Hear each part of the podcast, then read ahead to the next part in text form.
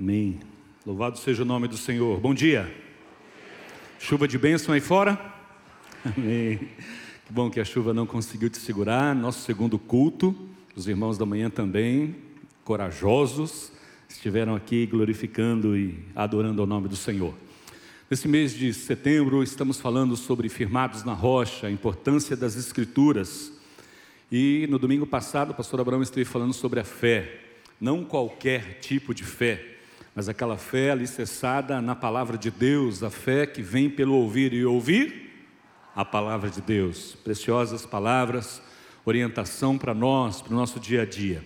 Hoje nós não vamos falar das coisas que nós não vemos, né? que a fé é o firme fundamento das coisas que não se veem. E lá em Hebreus capítulo 11, temos no versículo 1 ao 3, a pregação da semana passada já está disponível na internet. Assista de novo e de novo, até que essa palavra seja agasalhada no seu coração, entre no seu coração.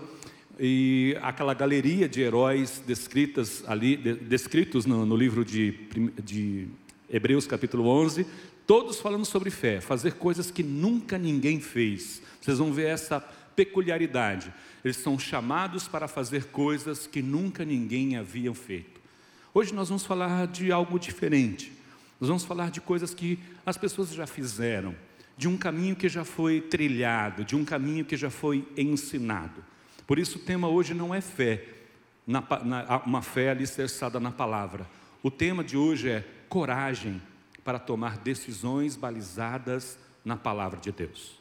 Você já viu pessoas tomando decisões ajustadas que influenciaram a sua vida e hoje você diz: Olha, quem me ensinou a fazer isso foi tal pessoa. Eu não só ouvi isso dela, mas eu via ela fazendo. Já tem, teve alguém assim especial na sua vida que talvez te conduziu ao casamento, a uma vida profissional, ao seu crescimento espiritual? Esse é o tema que nós vamos abordar nesta manhã. Quero convidá-lo a abrir em Josué, no capítulo 1, texto bastante conhecido das Escrituras. Josué capítulo 1, nós vamos ler do verso 1 até o verso 9. É um texto desafiador e que o Espírito Santo, a quem nós invocamos e adoramos nesta manhã, possa trazer iluminação ao nosso coração referente à palavra do Senhor. Josué 1, versos de 1 a 9. Diz assim a palavra de Deus: Depois que Moisés, servo do Senhor, morreu, o Senhor falou a Josué, filho de Num, de auxiliar de Moisés, dizendo: Moisés, meu servo, está morto. Prepare-se agora e passe esse Jordão, você e todo este povo, e entra na terra que eu vou dar aos filhos de Israel. Todo lugar em que puserem a planta do pé, eu darei a vocês, como prometi a Moisés. O território de vocês irá desde o deserto e o Líbano até o grande rio, o rio Eufrates, e estendendo-se até toda a terra dos heteus e até o grande mar, o mar Mediterrâneo, na direção do poente do sol. Verso 5 diz: Ninguém poderá resistir a você todos os dias da sua vida. Assim como estive com Moisés, estarei com você, não te deixarei e nem o abandonarei. Seja forte e corajoso, porque você fará este povo herdar a terra que, sob juramento, prometi dar aos pais deles. Então, somente seja forte e muito corajoso, para que você tenha o cuidado de fazer segundo toda a lei que o meu servo Moisés lhe ordenou. Não te desvie dela, nem para a direita, nem para a esquerda, para que seja bem sucedido por onde quer que você andar. Não cesses de falar deste livro da lei, pelo contrário, medita nele dia e noite, para que você tenha o cuidado de fazer segundo tudo o que nele está escrito. Então você prosperará e será bem-sucedido. Não foi isso que eu ordenei? Seja forte e corajoso, não tenha medo e nem fique assustado, porque o Senhor, o seu Deus, estará com você por onde quer que você andar. Amém. Aleluia. Que texto incrível da palavra de Deus.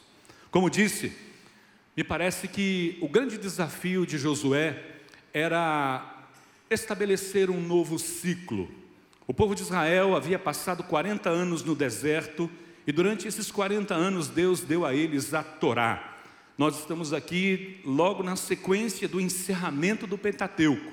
Fechou-se aquele ciclo de leis, de ordenanças, de estatutos. Então o Senhor usou a vida de Moisés como um grande legislador, que nós chamamos do Decálogo ou a lei mosaica, para conduzir aquele povo, para que aquele povo tivesse uma referência. Não seria é, errado nós chamarmos de que eles receberam uma constituição para serem uma nação poderosa na terra, a partir de todos os ensinamentos que Moisés havia passado àquele povo. E é interessante porque ele é, é, Josué é chamado para um novo ciclo, para uma nova etapa. E isso é bastante desafiador. Se você substituir um líder ruim, é ótimo, porque se você fizer um trabalho mediano, você já vai estar no lucro, as pessoas já vão reconhecer que você está sendo um bom líder. Agora, imagina só é, suceder um grande líder. Então, esse era o grande desafio de Moisés, e de, melhor, o, o grande desafio de Josué. E o Senhor sabia que o coração daquele, jo, daquele jovem estava cheio de temor. Como que ele faria aquilo? O Senhor chama e diz assim: Olha, é, Moisés está morto, e agora o meu plano envolve você.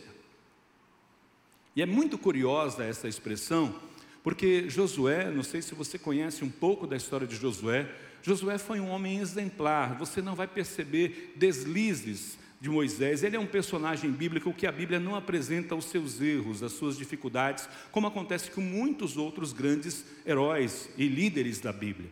Ele vem acompanhando o que Deus está fazendo e tem uma postura muito íntegra diante daquilo que ele tem sido desafiado até aquele momento. Josué, lá no capítulo 12 de Números, aparece como um dos espias da terra, como um daqueles que iriam verificar, analisar a terra que eles iriam conquistar. E você deve se lembrar disso. Doze líderes das tribos são convocados.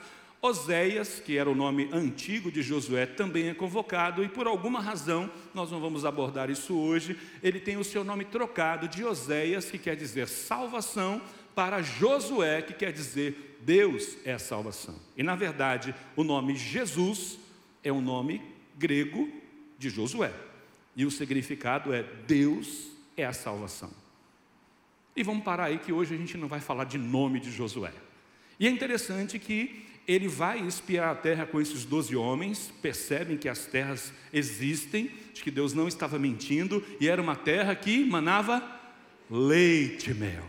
Só tinha um detalhe: as cidades eram fortificadas, e o povo que morava naquela terra, eu teria que olhar para o alto para poder enxergar o rosto, porque eles tinham perto de três metros de altura.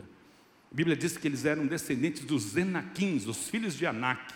Tinham seis dedos em cada mão, seis dedos em cada pé, eram verdadeiros brucutus, guerreiros, homens é, acostumados à guerra. E esses homens, ao ver aquelas cidades fortificadas e aquele povo forte, sabe qual foi o sentimento do coração deles? Eles se sentiram como gafanhotos, se sentiram pequenos e falaram: a gente não pode. Deus mentiu para a gente, é melhor a gente voltar para o Egito, ou melhor a gente morrer aqui nesse deserto, porque nesta terra a gente não vai entrar. Essa não foi a unanimidade da visibilidade desses espias. Dois homens, Josué e Caleb não viram as coisas dessa forma. Ali foi a primeira manifestação de fé, realmente fé de Josué, porque ele não sabia como Deus ia fazer e Deus fez. E ele volta dizendo: Não, a gente pode conquistar, o Senhor vai nos dar a vitória, não temamos, o Senhor é conosco. E por causa desta postura, Josué e Caleb, de toda aquela geração, foram os únicos que entraram na terra. Todo o restante do povo morreu no deserto. E isso é uma coisa que nos chama a atenção, porque ver, ouvir e não fazer significa morrer no deserto. Tiago fala isso de uma outra forma, dizendo: aquele que ouve a palavra e não pratica, está enganando a si mesmo. Sede, pois, praticantes da palavra e não somente ouvintes, enganando-vos a vós mesmos.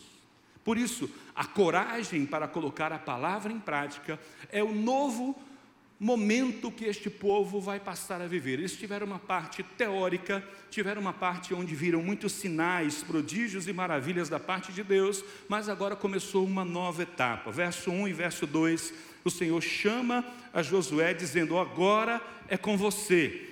Você viu o que aconteceu com Moisés, você percebeu todas as coisas que eu fiz, mas agora é com você. Agora você vai fazer isso, você vai experimentar isso. E como eu disse, é um grande desafio, porque que tipo de líder era Moisés? Vamos dar uma olhadinha no final do Pentateuco, aí, Deuteronômio capítulo 34, alguns não vão precisar nem virar a Bíblia, é, uma página da sua Bíblia, versículo de número 10, é o finalzinho do livro de Deuteronômio, fala um pouquinho sobre este grande líder e qual era o seu currículo, vamos dizer assim. Deuteronômio 34, 10 diz: Nunca mais se levantou em Israel um profeta como Moisés, como quem o Senhor tratava face a face.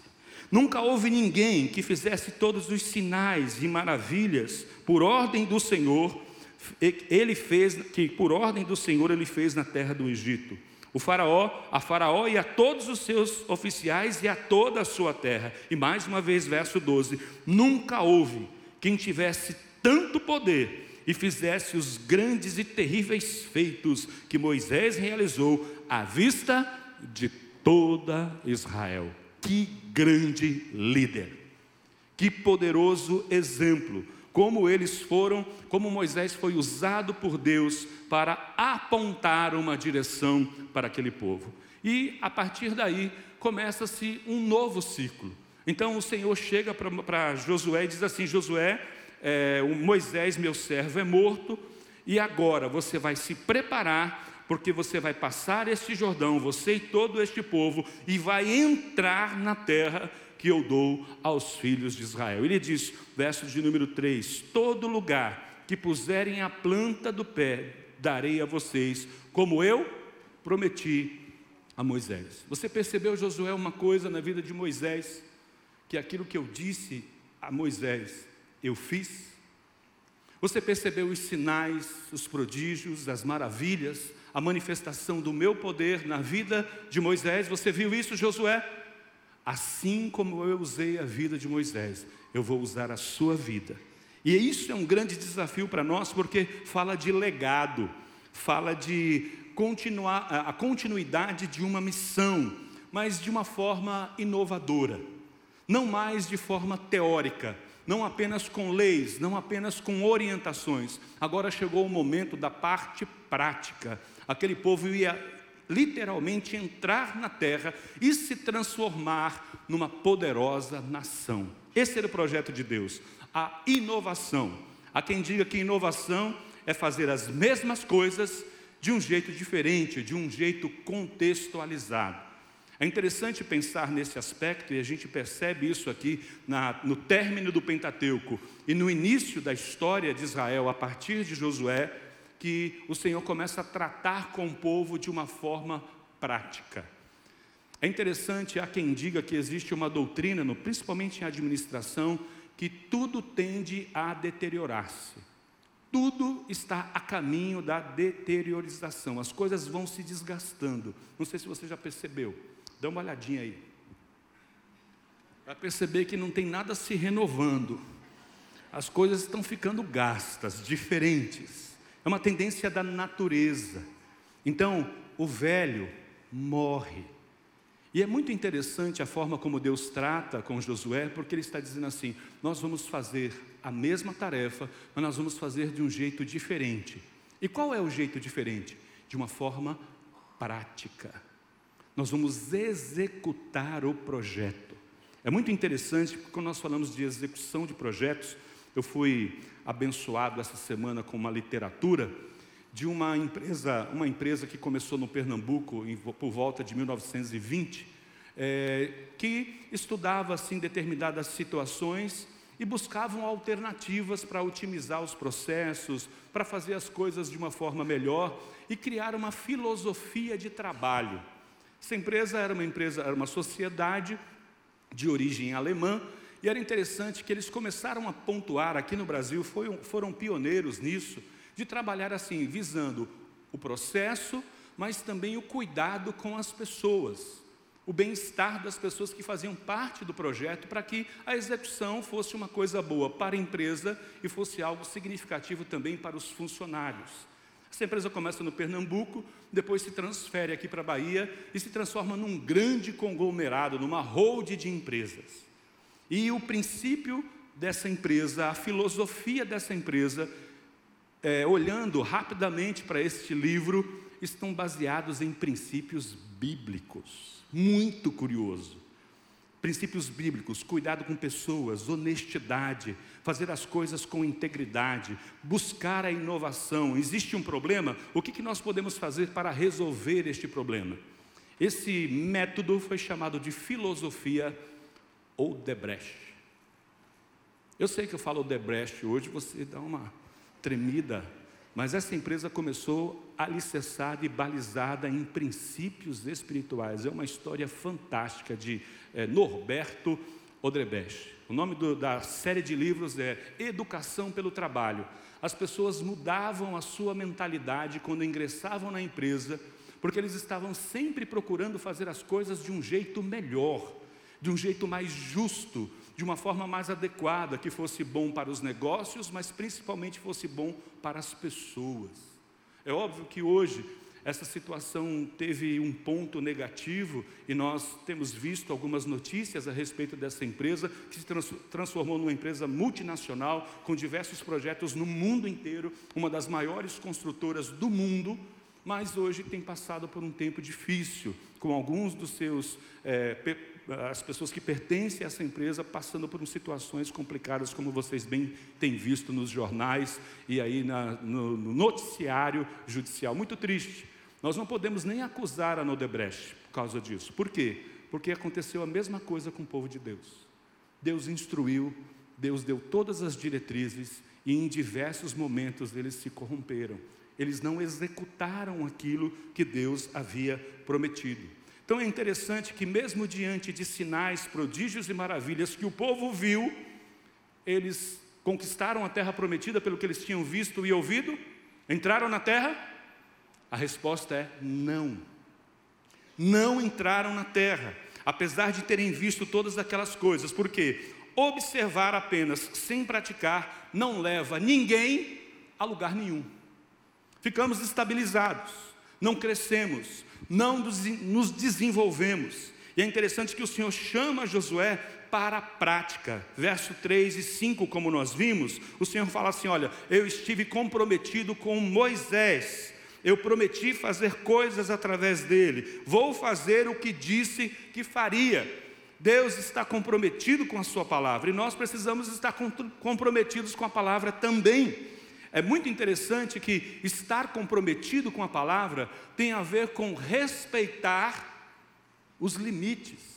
Tem um texto aqui, dentro desse texto incrível, tem uma passagem que começa no verso de número 4 e, e que traçam limites geográficos. Preste atenção comigo, né? O território de vocês irá desde o deserto e o Líbano, no norte, as colinas de Golã, até o grande rio, o rio Eufrates, lá ao sul da Palestina, estende-se através de toda a terra dos heteus a leste e até o grande mar, o mar Mediterrâneo, na direção do poente do sol.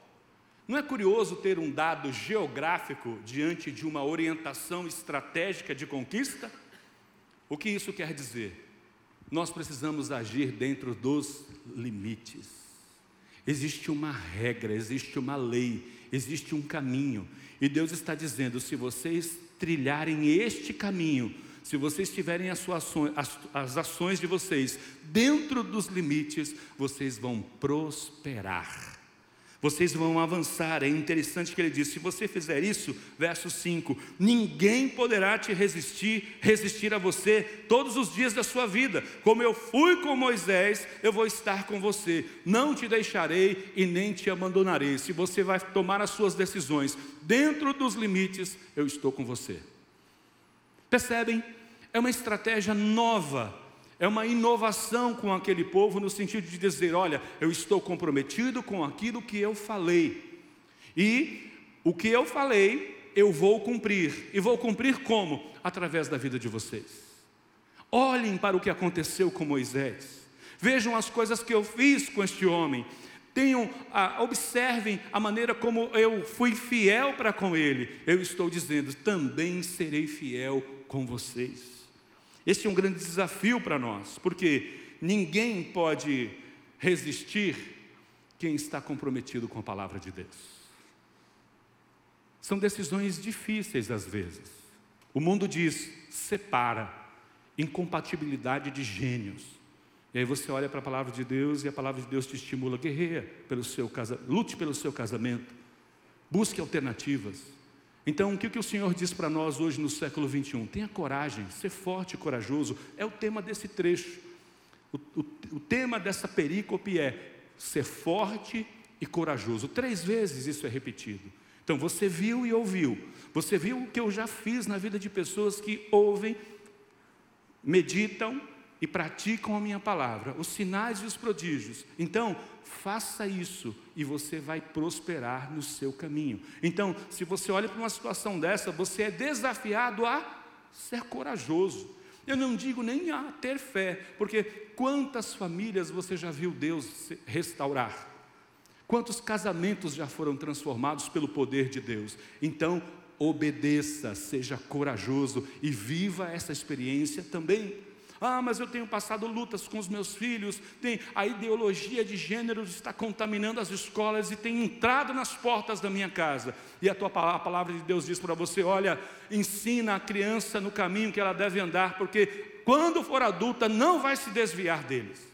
Aí nós entramos em conflito, achando, bom, eu vou ensinar então, eu vou levar para a igreja, eu vou levar para uma escola confissional, vou matricular eles na escola batista metropolitana. Mas aí, não é isso que a palavra de Deus está dizendo. A palavra de Deus diz lá em, em Provérbios 26, 6: ensina pelo exemplo, não é pedagogia, é didática. Nós achamos que conteúdo pedagógico muda a vida das pessoas. Olha, faz assim, faz assado, ó, diz isso aqui, diz aquilo lá. Não. Didática é ensinar pelo exemplo. Tem a ver com ensinar mais com gestos e vida do que com palavras. Por isso, a vida de Moisés foi uma vida didática, uma experiência lúdica e ele está chegando agora e diz: Olha, eu sei que a ideologia tem arrasado a sociedade e a escola, mas aqui na minha casa eu vou ser exemplo para os meus filhos e o Senhor vai preservar, porque Deus está comprometido pela Sua palavra. Amém, eu creio. É uma postura, coragem para colocar em prática aquilo que acredito. O mercado de trabalho está difícil, os empregos estão complicados, então vou me envolver com algumas coisas escusas, porque é o jeito, não tem outro caminho. O mercado está fechado e a palavra de Deus diz ser fiel. Olha, eu, eu cuido das aves dos céus, eu estou vestindo os lírios do campo, não vou te deixar, nem vou te desamparar. Coloque em prática, seja corajoso ser corajoso, ser forte para colocar em prática aquilo que você aprendeu. Quem foi o seu Moisés? Quem foi as pessoas que te ensinaram princípios espirituais preciosos? Coisas que afetaram a sua vida de uma forma positiva, que você tem aprendido com essas pessoas. Eu acredito que nossa estrutura como igreja hoje tem favorecido bastante e nós somos muito privilegiados de termos os líderes que temos, de termos os pastores que temos, como exemplo não apenas daqueles que falam, mas daqueles que fazem. Eu tenho convivido com pessoas que fazem. Hoje nosso pastor não está aqui porque está trabalhando, buscando aprender mais. Ele junto com Cléo, Cléo não faz muita coisa não, mas pastor trabalha mais. Não? É o contrário? Depois você fala, pastor Abraão, isso aí, você que fale.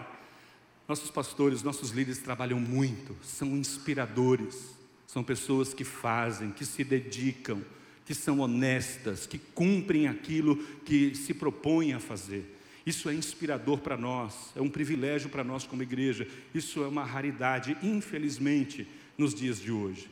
E nós temos pessoas comprometidas com esta igreja que tem levado adiante e expandido o reino de Deus. Isso é um grande exemplo para nós. Então, veja e faça. Siga este trilho. Olha, Josué, eu vou fazer com você o mesmo que fiz com Moisés. Verso de número 6: Seja forte e corajoso, porque você fará este povo herdar a terra que, sob juramento, eu prometi dar aos pais deles. E mais uma vez no verso 7: Então somente ser forte e muito corajoso, para que você tenha o cuidado de fazer segundo toda a lei que o meu servo Moisés lhe ordenou. Não te desvies nem para a direita e nem para a esquerda, para que sejas bem-sucedido por onde quer que andares. Verso 7 é um complemento do versículo anterior, fala sobre limites. Não se desvie. Vá até o limite. Talvez as coisas não estando certo, não estão dando certo, porque você atravessou os limites. Você quebrou princípios espirituais. Não há nada, não há um compromisso da parte de Deus com aquilo que é feito fora dos limites, fora da palavra. Por isso, coragem é praticar aquilo que está na palavra de Deus. Coragem é estar ajustado com aquilo que o Senhor falou que faria e Ele vai fazer. Nós estamos diante de um grande desafio. Temos, oramos durante toda a semana passada, estamos começando uma nova semana hoje, clamando ao Senhor, não apenas por um imóvel, mas para um momento da Igreja Batista Metropolitana, um momento de oração por nós.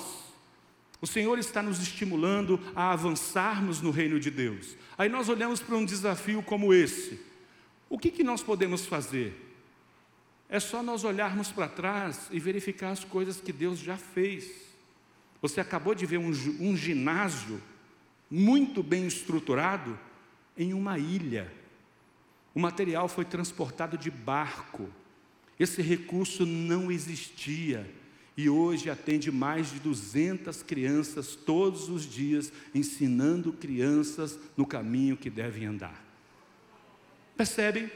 Então, ao olharmos para os desafios que estão para frente, nós precisamos verificar as coisas que Deus já fez. Se Deus já fez, Ele vai continuar fazendo em nome de Jesus. Quem serão as pessoas que Deus vai usar? Será que Deus vai usar uma família? Será que Deus vai usar um conglomerado de pessoas? Ou será que Deus vai usar uma única pessoa para fazer o seu reino expandir?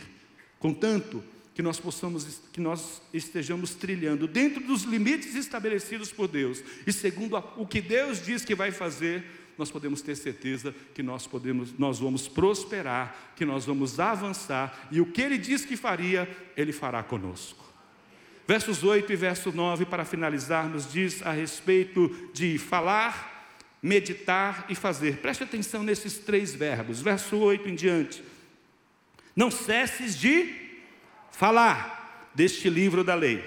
E pelo contrário, medite, meditar nele de dia e de noite, para que você tenha o cuidado de fazer segundo tudo o que nele está escrito. Então fará, você prosperará e será bem-sucedido. Três verbos: falar, meditar, fazer praticar e ensinar. Seja um Moisés na vida de alguém, seja alguém com quem pessoas vão aprender, não apenas com palavras, mas com atitudes. Seja o Moisés dos seus filhos, seja o Moisés das pessoas que você lidera, que eles possam aprender, ver Deus agir na sua vida e terem a expectativa e a esperança e o desejo de ver Deus fazendo na vida deles o que Deus tem feito na sua. Como eu disse, a nossa estrutura abençoa muito esse processo de aprendizagem uns com os outros. Nós temos uma estrutura nos nossos grupos pequenos. Temos os pastores de setor. Esses pastores de setor estão muito comprometidos em ensinar e abençoar os cooperadores de pastoreio.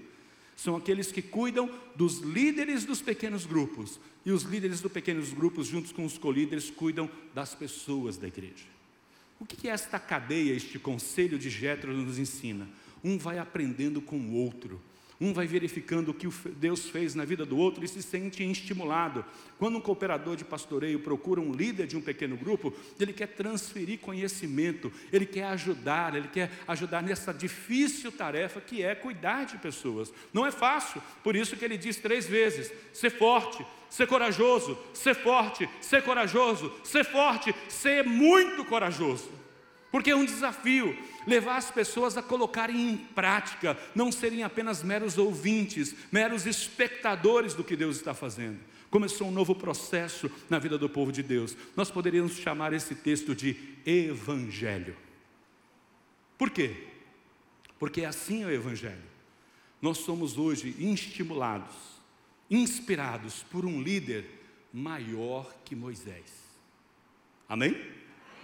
Lembra que nós lemos aqui: nunca mais em Israel se levantou um profeta como Moisés. Nunca mais ninguém fez, foi, teve tanto poder e fez tantas coisas grandiosas como Moisés. Esse nunca mais acabou na virada do, das eras entre Velho e Novo Testamento. Nasceu um menino. O menino nos nasceu. Um filho se nos deu, seu nome será maravilhoso, conselheiro, Deus forte, príncipe da paz, pai da eternidade. E esse príncipe da paz, esse pai da eternidade, também nos trouxe o evangelho, uma maneira de fazer as coisas superior às leis que foram dadas àquela nação. E ele não fez mais, ele não estabeleceu mais um limite geográfico para a sua igreja. Parece que o limite geográfico se estendeu um pouco além do Eufrates, um pouco além do deserto do Líbano, nas colinas de Golã, e ultrapassou o Mediterrâneo e também ultrapassou a terra dos heteus. Porque ele diz: Ide por todo o mundo, pregai o evangelho a toda criatura, ensinando-os a guardar todas as coisas que vos tenho dito. E que mais o Senhor falou? Eis que estarei convosco todos os dias até a consumação dos séculos. Esse texto aponta para Cristo, esse texto aponta para a igreja. Por isso nós vamos celebrar a ceia nesta manhã. E eu gostaria que você, ao pegar o cálice, ao pegar o pão, se lembrasse do grande exemplo, o do grande mentor de todos nós, que não é Moisés, é alguém mais poderoso que Moisés, é o Filho de Deus, Jesus o Cristo. O Josué, que lá no Velho Testamento chamava Josué e o seu nome grego no Novo Testamento é Jesus, Joshua, o Salvador, que olha para nós e diz assim: Olha, tudo o que eu fiz, vocês vão poder fazer também. E se vocês andarem dentro dos limites, comprometidos com a minha palavra, eu estou comprometido com vocês. Não deixarei vocês e nem desampararei. Sejamos exemplos na vida dos nossos filhos e avancemos com coragem, porque o Senhor está comprometido com o seu povo. Eu quero estar comprometido com o que Deus está fazendo. E ao tomarmos do cálice nesta manhã, ao comermos do pão, vamos celebrar esta alegria, este privilégio que nós temos. Você não está sendo convidado para morrer no deserto. Você está sendo convidado para entrar na terra da promessa o reino de Deus, expandir o reino de Deus.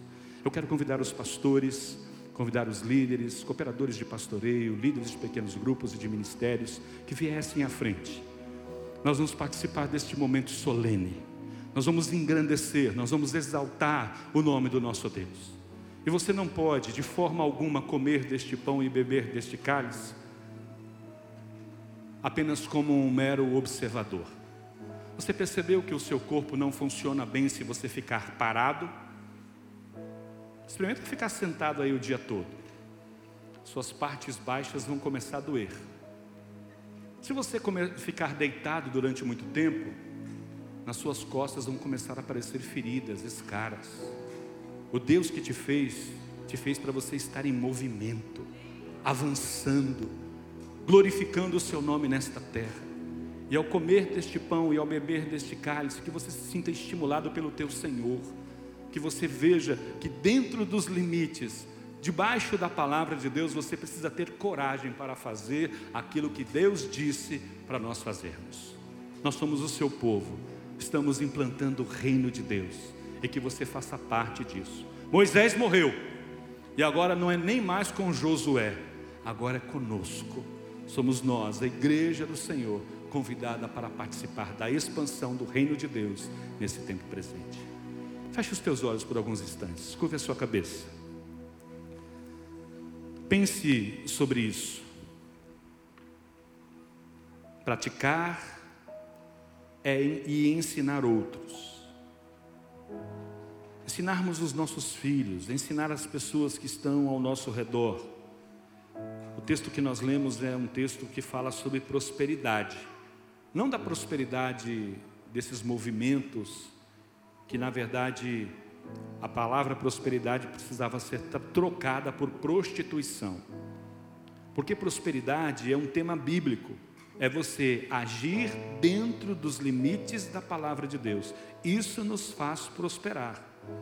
Mas trocar com Deus, isso é prostituição, é favores em troca de valores.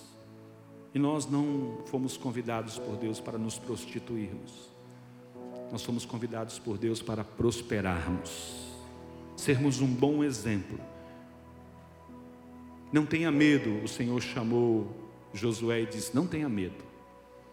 Medo, dentro desse contexto, é andar fora dos limites, é fazer aquilo que Deus disse para nós não fazermos. E se hoje, nesta manhã, você tem tido medo para tomar decisões, avalie este princípio espiritual. A decisão que você está tomando, está tomando está dentro dos limites? Faz parte do que Deus está fazendo neste tempo? Está de acordo com a palavra de Deus?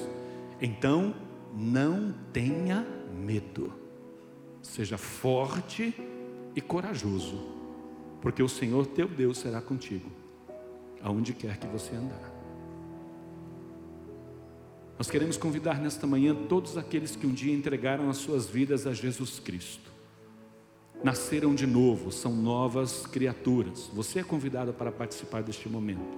Você que deu o seu testemunho público de fé, você que faz parte de uma igreja, você é parte é, significativa da igreja, você é corpo de Cristo.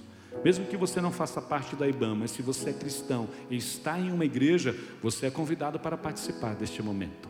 É um momento de celebração, é um momento em que nós vamos fazer o que Jesus disse para nós fazermos: nos lembrar, sermos revestidos, continuarmos comprometidos com a Sua palavra e com a expansão do Seu reino, no norte, no sul, no leste, no oeste, aonde o Senhor nos mandar, nós irmos debaixo da Sua graça, debaixo do Seu poder.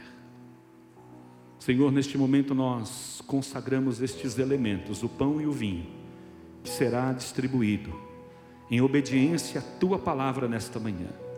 Nós te pedimos que, enquanto comemos o pão, enquanto bebemos do cálice, renova-nos, ó Deus, dá-nos coragem, tira de nós o medo, nos faz tomar as decisões ajustadas com a tua palavra, baseadas na tua palavra.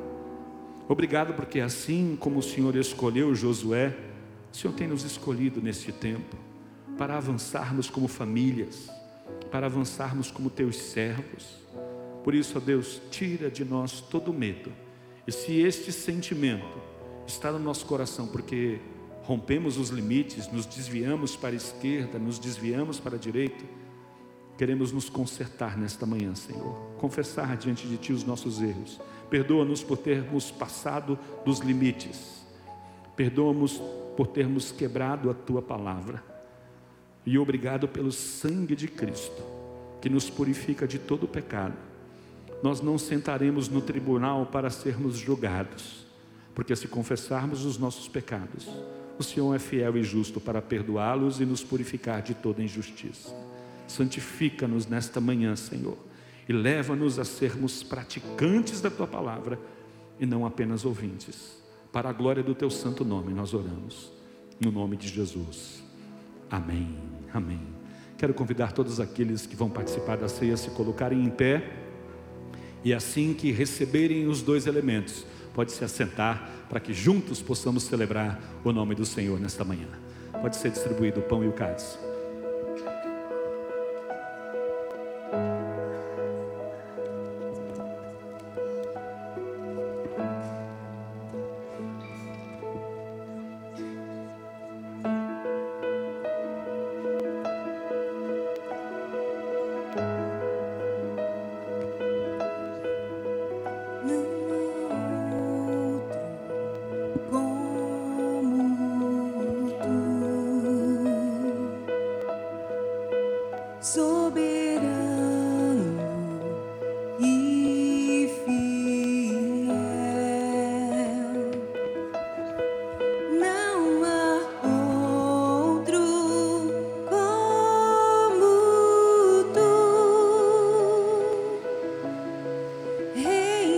sou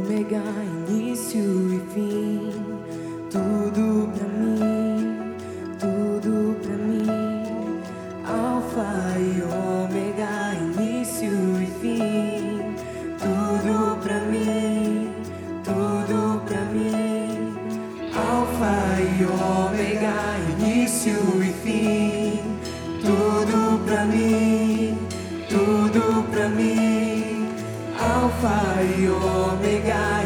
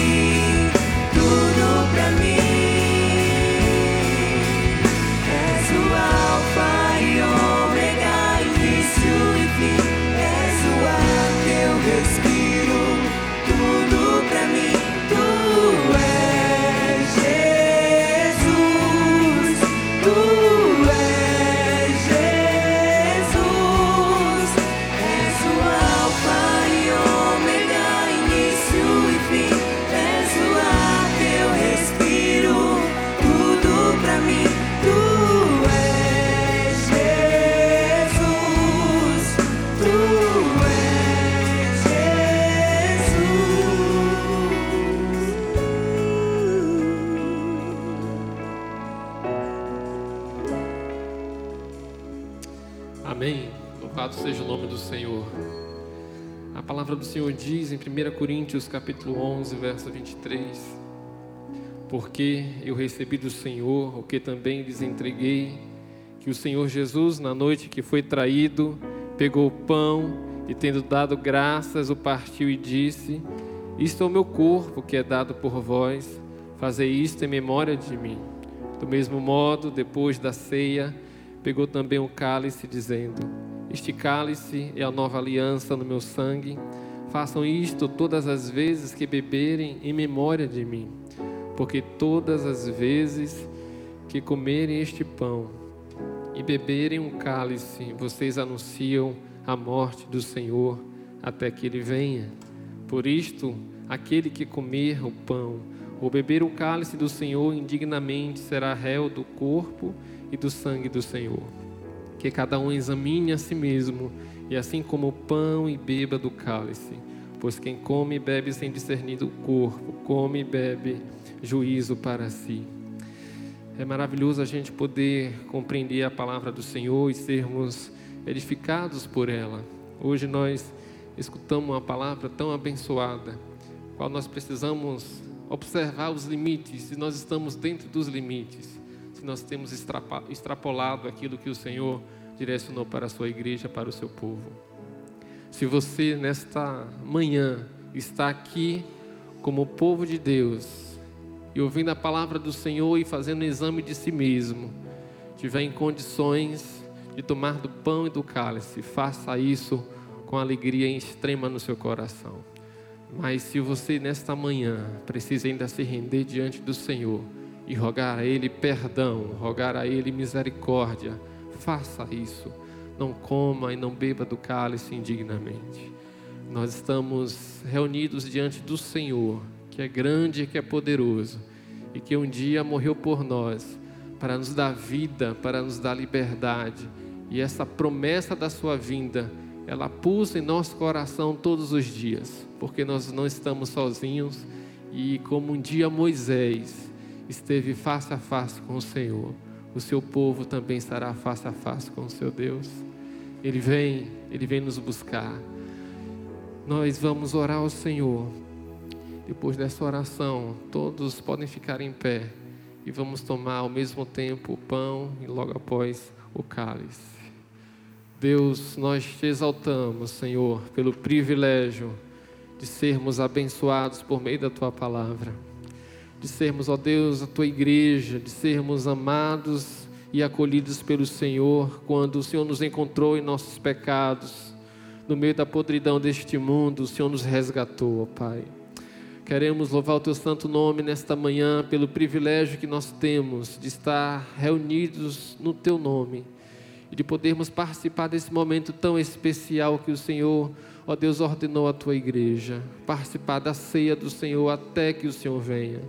Nós queremos, ó Pai, a cada instante lembrar do teu sacrifício, porque é a lembrança do teu sacrifício que vai nos fazer, ó Deus, quem sabe andar em santidade, quem sabe, ó Deus, andar em conformidade à tua palavra. Nos ajuda como igreja a sermos santos e fiéis ao Senhor, sermos homens e mulheres da palavra, conhecido porque nós somos não apenas conhecedores, mas praticantes da mesma. Te agradecemos por esse momento tão especial e pedimos a tua bênção sobre cada um de nós, no nome de Jesus. Como todos o pão e o cálice.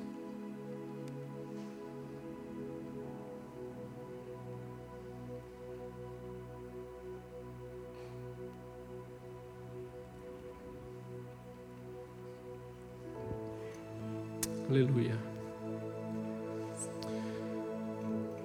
E é com nosso coração grato, Senhor, que nós dizemos ao Senhor nesta manhã: Nós esperamos a tua volta, Pai. Nós esperamos a tua volta, Jesus. Nós esperamos a tua volta. Como igreja do Senhor, nós não queremos estar presos a coisas deste mundo.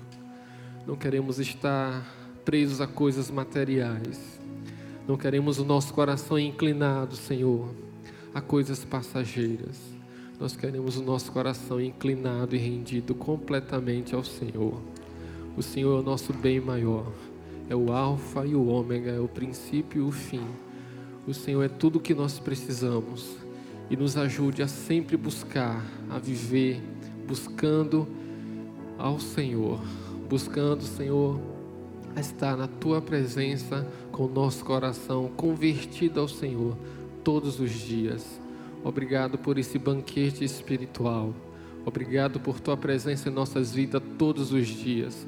Obrigado por tua presença que nos aquece, que nos preenche de esperança, que nos preenche, Deus, de perspectiva de que nós estamos no caminho certo, porque o Senhor está conosco.